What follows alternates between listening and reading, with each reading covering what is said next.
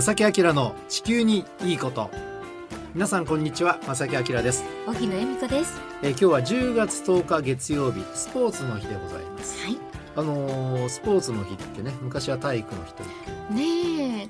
ー1961年にはい。あのースポーツの日っていうのが最初にできて。あそうなんですね。でオリンピック東京オリンピックを機会にまた体育の日になってまた元に実はこのと10月10日って、えー、と前の東京オリンピックの開会式の日なんですよね。あそうなんですね。でなぜこの日を開会式にしたかというとはい。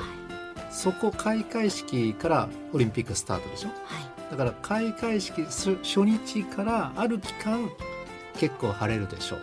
うん。というのを統計的に見てじゃあ開会式は10月10日だなってしたというふうに聞いてます。あ。やっぱりそういうことなんですよね、うん、10日その日ではなくてちょっと期間としてね結構晴れる日が多いだろうということで、まあ、この日にしたという話を僕は聞いております。がまあ、いずれにしても今はもうハッピーマンデー制度で本当ですね。なんとなくそのねそういう祝日のあり方みというのかな意味っていうのがどんどん薄れがちにねなってしまってますけどえね。えあんまり私は馴染みがそうそうやっぱりこっちの体育の日の方が馴染むんですけどね。まあい。ずれにしてもいい気候であることは間違いないです。今年はちょっと残暑厳しいですからね。ねはい、爽やかな秋晴れの下で皆さんもちょっと体をね動かしてみてください。あの今日お届けする話題はキャンペーンキャンペーンが今進んでおるというお話。あの何の話かは後ほど。で、あのそれに伴ういろんな情報が入っておりますのでね、はいためになる情報をまたお届けしたいと思います。お願いしますこの番組は公益財団法人兵庫環境創造協会の提供と兵庫県漁業協同組合連合会と浜田科学株式会社の協力でお送りします。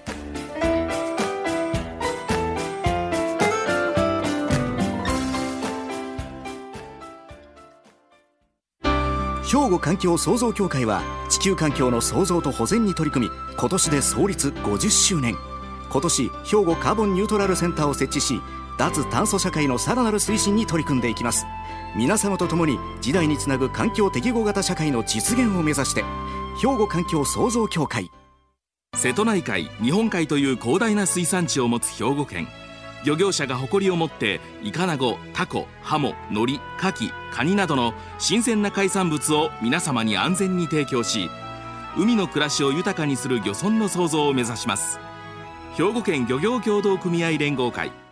お父さん何してえ店で使ってた揚げ油捨ててるけど。るんもったいな。油ってリサイクルしてハンドソープにできるねんで。油がハンドソープに？浜田科学ってとこに頼んで回収に来てもらい。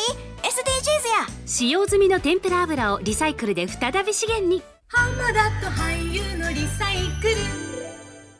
さて皆さんはですね1.5度の約束という言葉を見たり聞いたりしたことはありませんでしょうか？この1.5度の約束はい。というのが今回のキャンペーンの名前です。この番組では何度となくね、うん。あの正木さんからも情報をお聞きしてます。そうなんですね。ね。えこの1.5度にこだわったキャンペーンなんですが、どういうものかと言いますと実はですねこれは国連が全世界に呼びかけてるんですが全世界の放送局新聞社などのメディアの有志108社とともに行われるキャンペーンの名前がこれ1.5度の約束です。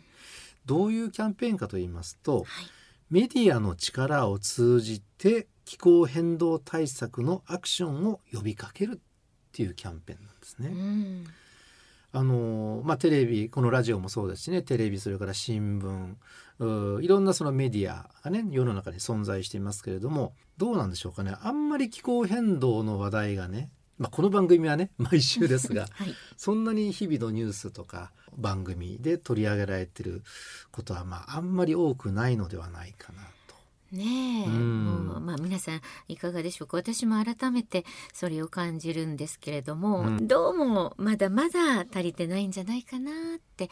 だから毎週してる私たちは頑張らなきゃみたいなそうそうそんなこの番思いです。組は本当に珍しいというかね、あの毎週このね気候変動、あ地球環境にこだわった内容でお届けしてますけども、やっぱり全体的に見るとまだまだメディアはね気候変動について扱ってないんじゃないかなっていうことで、今回このキャンペーンが今行われている最中なんですねまあ。嬉しいことですよねうん。でその名前が1.5度の約束と。はいでこの1.5度皆さんおさらいしましょう。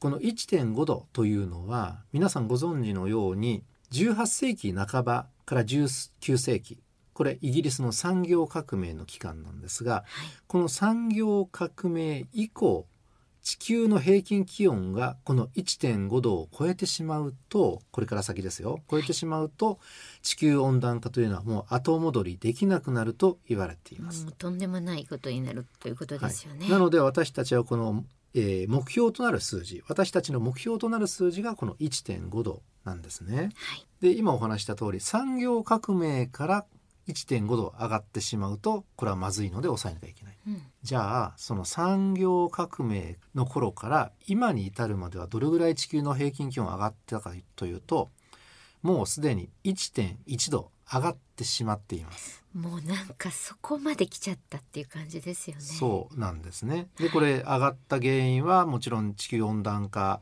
あによってであの原因は二酸化炭素などの温室効果ガス私たちのいろんな生産活動移動だったりねいろんなものが地球の気温を押し上げてしまってもう1.1度上がってしまっていると。計算するとですからあとおよそ0.4度の上昇に抑えないとその後どんなに対策をとっても地球の気温はもう勝手に上がり続けてしまうと言われています。そういうあの、まあ、世界的な統一の見解になっているんですね。どんなに対策をとっても地球の気温が上がり続けるってどういう意味かというと例えばですよ、えー今あの北極に近いシベリアの土地がですねもともとはもう通年一年中凍ってる土地がたくさんあるのにはい。温暖化が進むと今ねその辺りが溶け始めているんですね。いやもうそれを。現実的に。ねえ、うん。まあ映像で見たことがある方もいらっしゃるかもしれませんが。う、ん。うん。あの永久凍土というふうに言いますけどもね、はい。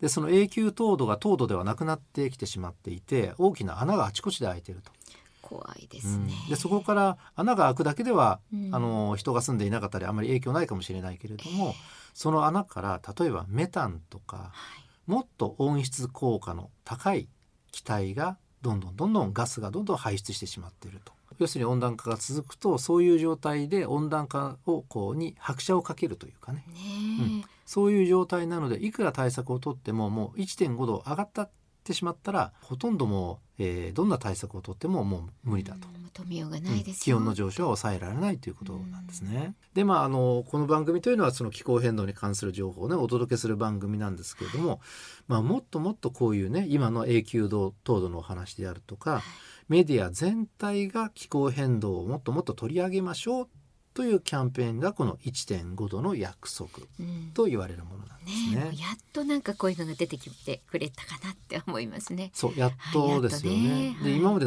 そんな話題にもなってなかったでしょそうもちろんはいそうなんです。なぜかというと、国連が中心となるこのような世界のメディアを巻き込んだキャンペーンっていうのは今回が初めてのことなんですよ。でまあなぜそのね気候変動を緩和させる取り組みがなかなか進まないかって考えた時に、まあ、いろんな原因があってあの例えば地球温暖化といってもね毎日毎日どんどんどんどん気温が上がるわけではないし、冬はそこそこ寒いしとかね、うん。だからあんまり実感がない、のとうん本当に。うん、で先ほどのその例えばシベリアの永久凍土がなえ溶けてしまってるみたいなこういう今地球で起きてること現状をやっぱりなかなか知らないのではないかなと。ね知る機会もねなかなか現地と触れ合ってなければうんわからないことってありますよね。だからなかなか対策っていうのはこう実感としてね、ええないので進んでいかないんじゃないか。でまああのなので今地球がどうなってるかっていう情報をねいろんなメディアがたくさん取り上げることっていうのはすごく大事。大事だと思いまうす。ん、でこれをやることによってその気候変動の対策はどんどん進むこれはもうまずこれ期待していいと思うんですよね。はいそれをこうキャンペーンでなんとかどんどん進めましょうというのが今になっております。ねやっぱりメディアの影響って絶対あると思いますから、うんそのねメディアがこういう取り組みをするっていうのは私はもう今必然だと思います。まあこの番組はもう毎週お流してるのでもっと気合い入れてやりますがう、気合い入れます。はい、そういうキャンペーンが今行われているということです。でいろいろ調べてみましたらですねちょっとねこれ気になるニュースをまた私見つけてしまいましてこれもぜひ皆さんに知っていただきたい現状をね。はい。ということで後半にその話したいと思います。ここで一曲お届けします。 Tim Myers でザ・グッド・ライフ。えーメディアはどんどん気候変動に関するニュースをお届けしましょう、はい。ということでまた私どもはねこの番組は気合を入れ直して本当に。後半はですねええ。今地球はこんなことが起きてる場所があるんだよっていうお話をします。はい。森林伐採に関するものです。ああ、森林伐採ですね。で以前から言われてるこの森林伐採ね、まあ、はい森林というのは二酸化炭素を吸ってくれるので、うん。えー温暖化を抑える大きな役割があるんですけども、ねえそれが伐採進んでしまっていると、はい。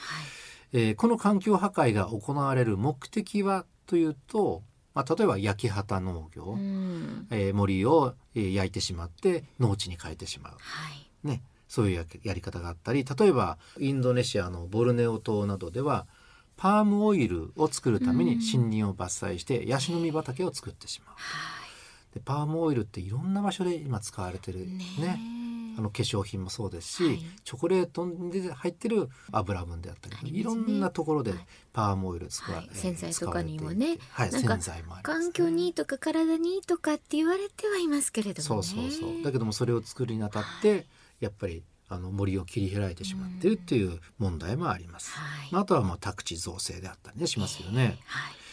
でですね実はこんなことは今起きています。最近になって分かってきたことなんですが、まあ、二酸化炭素ねあの温暖化の原因となる二酸化炭素を出さないクリーンエネルギーを普及させるためになんと森林が伐採されているところがあるというんですね。え二酸化炭素を出さないクリーンエネルギーを普及するためですか？そうなんです。ちちょっと意味わからないでしょ。意味ちょっとね。はい聞いてくださいおね。願いします。これですね国際的な科学者チームが注目した国4つの国があります。はい。ブラジル、ブラジル。うん南米、はい。それからインドネシア、インドネシそしてガーナ。ア、ガーナ。はい。このガーナっていうのはアフリカ西部の赤道のすぐ北に位置するうんガーナという国ですね。ええ、それからスリナムという国があります。スリナムですか？これもね南米にありましてそうですか。知らない。ブラジルの少し北にある、まあ割と小さい国。はい。でこの4カ国に科学者チームはちょっと注目しました。でそれぞれこの4つの国っていうのは広い熱帯雨林を有する国なんですけども、うんこの4つの国は2000年から2019年までの間に伐採された熱帯雨林の広さは全世界の約8割を占めている80%すごいスピードでこの4つの国って森林伐採特に熱帯雨林の伐採が進んでしまっていると。そうなんですか。でなぜそんな急激に進んでるかというと、はい。目的はええ、鉱物の採掘なんですよ。まあ岩石の採掘というかね、ええ、これなんです。だから宅地造成とかはい。畑作るとかじゃなくて、うん。鉱物を取るため石を岩石を取るためにあのどんどん森林伐採してるっていうんですえね。えその森にあるような、うん、熱帯雨林にあるような鉱物ってどんな鉱物なんですか？これが実はそ えのえ。クリーンエネルギー普及のために必要な鉱物。だからこうなってるんですけども、ええうん。はい。でですねなんと気候気候変動と戦うためにクリーンエネルギーの技術に使用される鉱物を採掘するために森林伐採繰り返されているんですがはい。脱炭素の技術のために非常に大量の例えばね銅であるとかはい。リチウムリチウム。リチウム、うんこれ電池あリチウム電池ってあるじゃないですか、はいはいあすねあれとかはい。コバルトというもの。この辺りがねすごく必要になってくるんですって。へえそれらを採掘するためにこの4つの国では森林伐採が進んでしまってるということだそうです。ね本当にこういう科学者チームがこうやって調べてくれてね公にしてくれたことっていうのはすごく意味のあることですよね。えでねこの4つの国の中でもガーナとはい。スリナムはアルミニウムやその他の製品に使用される材料を提供する金の鉱山とかボーキサイトの鉱山この辺りを中心に高い森林伐採率になっているんだそうです、そうですか。うん、そしてブラジルでは金とか鉄鉱石の採掘。うん。によって森林伐採が進んでしまっていると言われています。当然そういうあの山をこうどんどんどんどん削っていく、えーには労働者が必要ですし道も必要でしょ。うん。だからそれも道作るのに森林伐採したりとかね。はあ集落を作るために森林伐採したりとそういう状態が結構この4つの国では進んでしまっているということなんですね。でも世界の熱帯雨林の伐採の約8割ですよね。そう。すごい。今まではその、ね、森林伐採、熱帯雨林えー伐採はい。っていうのは割とこう農業に転換するとかええ牧畜とかね、はい。牛を育てるためにはい。切り開いて牧場にしたりとか。ええ。いうのはなんとなく皆さんもね知識としてお持ちかもしれませんけれどもなんとそのクリーンエネルギー普及のために必要な鉱物こういうものを取るために今森林伐採がどんどん進んでしまっていると。いうことなんだそうです。これどう思いますか？その 環境にいい、ねはい。そのまあ、エネルギークリーンエネルギーを普及されるさせるためにはいろんな技術が必要でいろんなやっぱり、まあ、製装置もいるだろうし、はいいろんな施設もいるだろうしね、ええプラントもいるかもしれない、はい。それを作るのに森を切り開かなきゃいけない森林を伐採しなきゃいけない、えどうなんでしょうかね。えねえこれどうなんですか？人間が考える限界なんでしょうかうーん。だから今のね化石燃料を使ったエネルギーの作り出し方、まあ、石油石炭を使ったね。ええこれの代わりとしてクリーンエネルギーどんどん普及させようっていうのが今の世の中なんだけども、はい。それを普及させようと思ったらまたね森林破壊しなきゃいけない。うーん。もうちょっとこうトータル的なねええ。全体的なこう視野に立つというかな、はい。なんかそういうのできないかなと思うんですけどもねえ思ってしまいますよね。うんまあわからないこともいっぱいあるので、うんあの一口には言えないんですけれども、ちょっとお聞きするだけではえ？って思ってしまうこともありますね。まあね、うん今日お伝えしたこういう海外のニュースって、はい。まあ、ラジオテレビうん。新聞社、ええ。そんなに目立って報道とかしないでしょうね。あ本当に。今日初めて聞きました私も。なので、まあ、はい。今日ね前半でお届けしたあの国連のキャンペーン1.5度の約束っていうのが、まあ、いかに意味があるかということなんですよね。そういうことなんですよね。うん。まあ、この正木明の地球にいいことはさらにさらにどんどんどんどんね情報、今世界え地球上で何が起きているかっていう情報をどんどんお届けしますので、ね。この1.5度の約束の先端に、まああのこの番組があると皆さん思っていただくといいかなと思います。あの私事ですが別のテレビ番組も僕出てますのでね。みんな知ってると思いますが。その、番組でもやっぱり ええ。かなり今ねはい。アピールしております。もうね先日からはいちょっと私も拝見しておりますが、はい。頑張っていただいてます。なのでね、はい。あのいろんなところでそういう情報が発信され始めると皆さんの意識も上がってくるしね、はい。えー世論もできてくるし、はい。そうすると政治は動かなきゃいけないでしょうし、はい。ね、その流れをぜひ作りたいと思います。はい。兵庫環境創造協会は地球環境の創造と保全に取り組み今年で創立50周年。今年兵庫カーボンニュートラルセンターを設置し脱炭素社会のさらなる推進に取り組んでいきます。皆様と共に時代につなぐ環境適合型社会の実現を目指して兵庫環境創造協会。瀬戸内海日本海という広大な水産地を持つ兵庫県。漁業者が誇りを持ってイカナゴタコハモノリカキカニなどの新鮮な海産物を皆様に安全に提供し海の暮らしを豊かにする漁村の創造を目指します。兵庫県漁業協同組合連合会。お父さん何してるえ店で使ってた揚げ油捨ててるけど。んもったいな。油ってリサイクルしてハンドソープにできるねんで。油がハンドソープに？浜田科学ってとこに頼んで回収に来てもらい。SDGs や。使用済みの天ぷら油をリサイクルで再び資源にえーさて今日はですね、まあ、1.5度の約束というねこの言葉、皆さんちょっとネットでも検索してみてください。国連がね主導となっている、まあ、メディアを巻き込んだ、えー今のメディアに気候変動の話をどんどんどんどんね報道してくださいよというそういうキャンペーンの話をお届けしたわけなんですが、はい。あのーこの番組ではですねもうえっと4ヶ月ぐらい前になるのかな6月にね、ええ。あのメディア・イズ・ホープという、えー団体えの。方のゲスト、ね。ねお聞きしたんですけれどはい、も、皆さんも覚えていらっしゃるでしょうか。そのメディアイズホープっていうのはそういうメディアに対して、えー気候変動の、えー情報をどんどんやってくださいよという意味で立ち上げられた団体なんですね。うんでそういう、まあ、若い人たちの団体なんですけどもそういう動きが非常にやっぱりこのキャンペーンに合わせてだいぶ活発動きが活発になっていて、あいいね。